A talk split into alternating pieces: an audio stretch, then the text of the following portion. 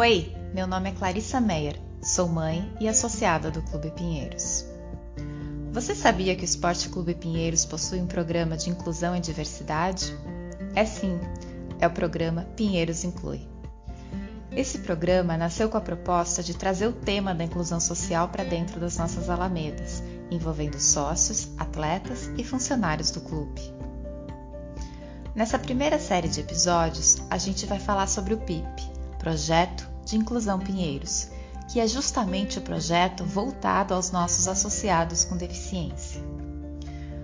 O PIP nasceu por iniciativa de pais associados e hoje é responsável por promover atividades esportivas, culturais e recreativas para crianças, adolescentes e adultos pinheirenses.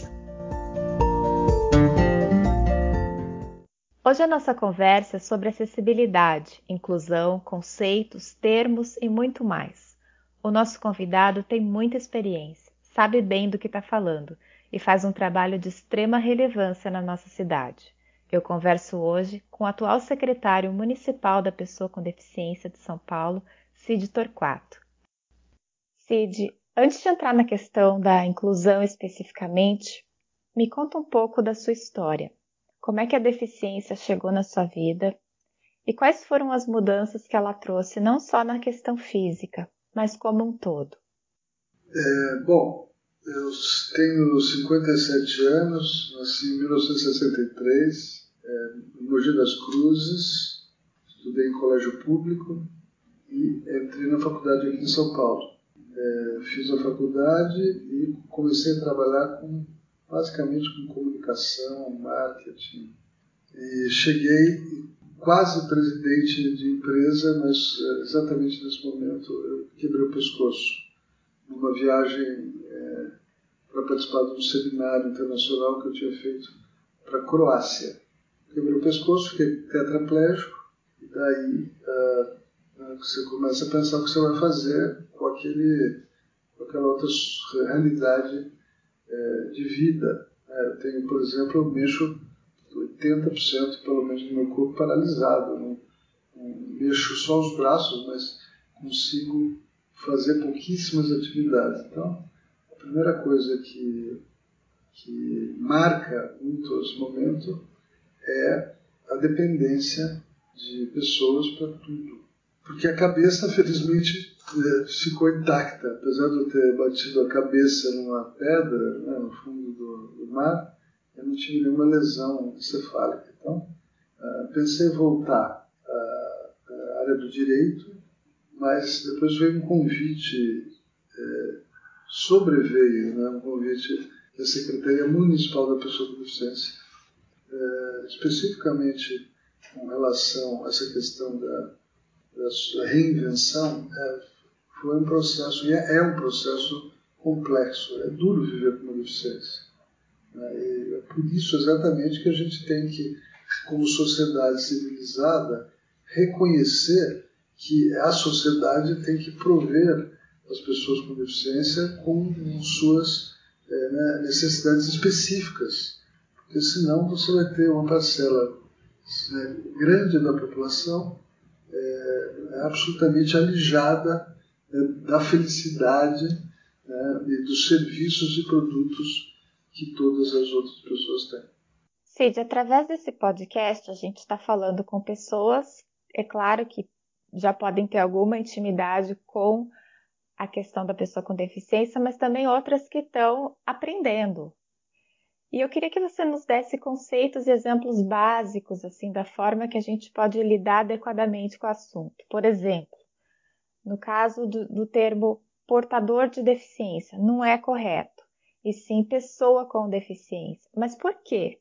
Ou ainda a gente costuma ver é, muitas vezes um tratamento infantilizado com a pessoa com deficiência. Dá alguns exemplos para gente e explica o que, que é certo, o que, que não é, o que, que é adequado. Excelente pergunta. Né? A sociedade tem ao longo do, dos séculos é, lidado com a questão da deficiência de várias formas. Né? Mudou muito a forma como as pessoas com deficiência são tratadas. É, antes segregadas, isoladas, banidas. E hoje, é, é pelo menos legalmente, pelo menos em termos legais, protegida e assistida pela sociedade. Também é, mudaram as formas de se referir às pessoas com deficiência.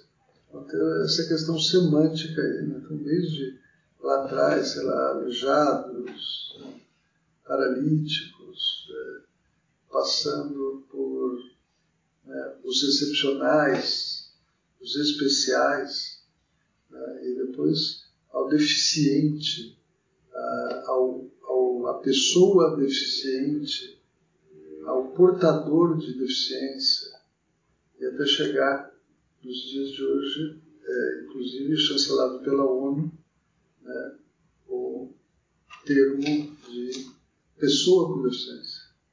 Então, né, quem está nos ouvindo, se puder né, se lembrar, por favor, é quando for se referir a alguém com deficiência, é, diga que é uma pessoa com deficiência, pessoa com deficiência física, pessoa com deficiência visual, pessoa com deficiência intelectual, né, pessoa com autismo, pessoa com nanismo, pessoa com síndrome de Down, sempre é, né, valorizando essa primeira parte da, do nome que é pessoa, é, tentando entender que a deficiência é, e, e, o, que ela representa de características da pessoa, algumas limitações inclusive, é, não definem a, sozinhas a pessoa. Né? Ela continua sendo uma pessoa, ela pensa, ela, ela quer namorar, ela quer estudar, ela quer ir para a escola, ela quer ter uma vida como a vida de todos os outros.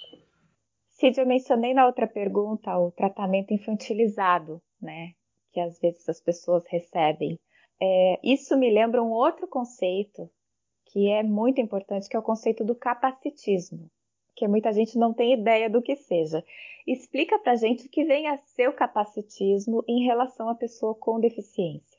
Bom, muito, de forma muito fácil, o capacitismo é achar que a pessoa com deficiência não é capaz, que a deficiência representa para ela um impeditivo para tudo. E não é verdade.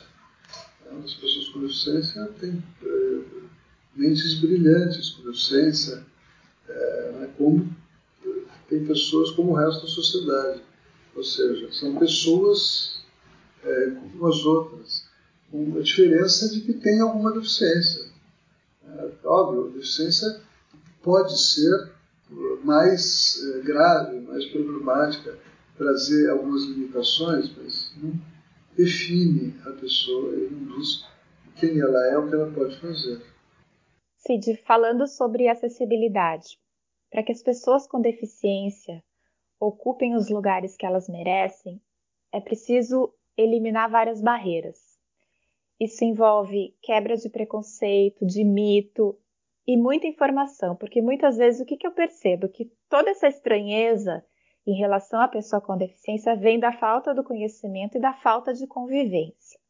Agora, o conceito de acessibilidade também é muito amplo. Para muitas pessoas vem à cabeça a questão arquitetônica, mas não é só isso. Explica para a gente o que, que é acessibilidade, o que, que ela envolve. Bom, vamos pensar a agenda da pessoa com deficiência com outras agendas de direitos humanos. Por que, que a agenda da pessoa com deficiência não é igual? O que, que difere? A necessidade, a necessidade quase que, via de, é, via de regra, de acessibilidade. Acessibilidade em que termos? Todos. Acessibilidade física, arquitetônica, principalmente acessibilidade urbanística nesse, nesse contexto, né?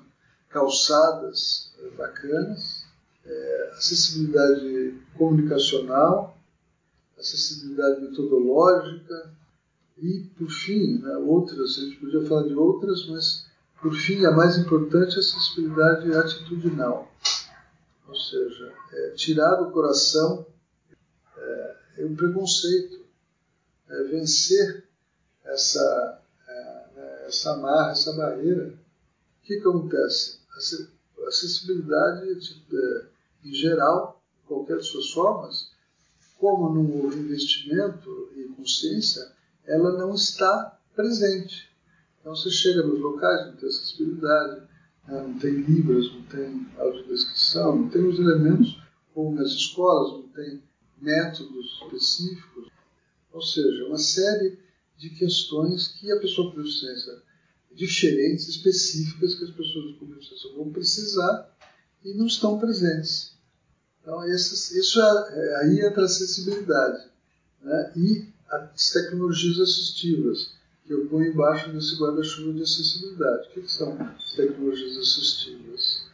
São equipamentos que permitem que a pessoa é, com deficiência execute uma tarefa que ela não conseguiria sem aquele é, aparelho específico. Mouses específicos, leitores de tela, softwares, aplicativos é, e uma série de outros é, que, que compõem essa lista de tecnologias assistivas. Cid, falando especificamente agora sobre a acessibilidade digital e comunicacional, temas que ficaram muito evidentes agora com a pandemia.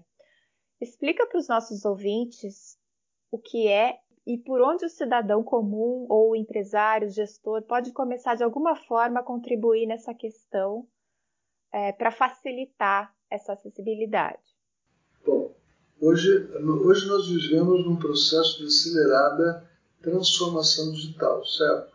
Obrigatoriamente. Antes era voluntariamente, já vinha acontecendo ao longo dos últimos bons anos, né? e agora a gente teve uma, uma radicalização dessa é, transformação digital, tendo em vista a pandemia.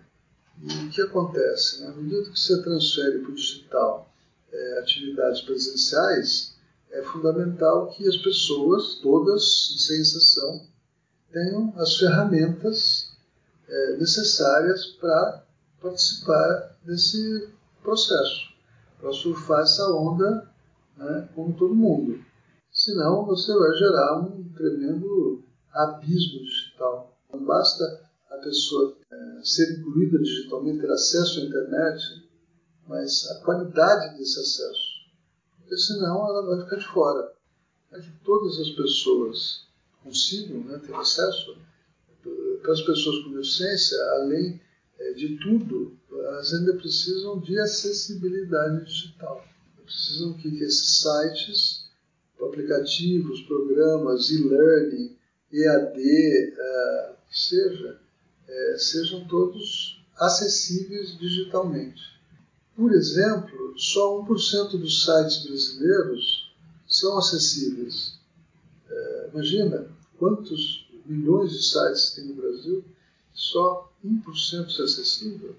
Então é, é necessário que a gente evolua para que a acessibilidade seja, algo, seja visto como algo estrutural. Precisa ter. No caso da comunicacional é, é incluir, é ter recursos que incluam é, principalmente pessoas surdas e pessoas é, com deficiência é, visual, né, com recursos de libras, audiodescrição e legenda.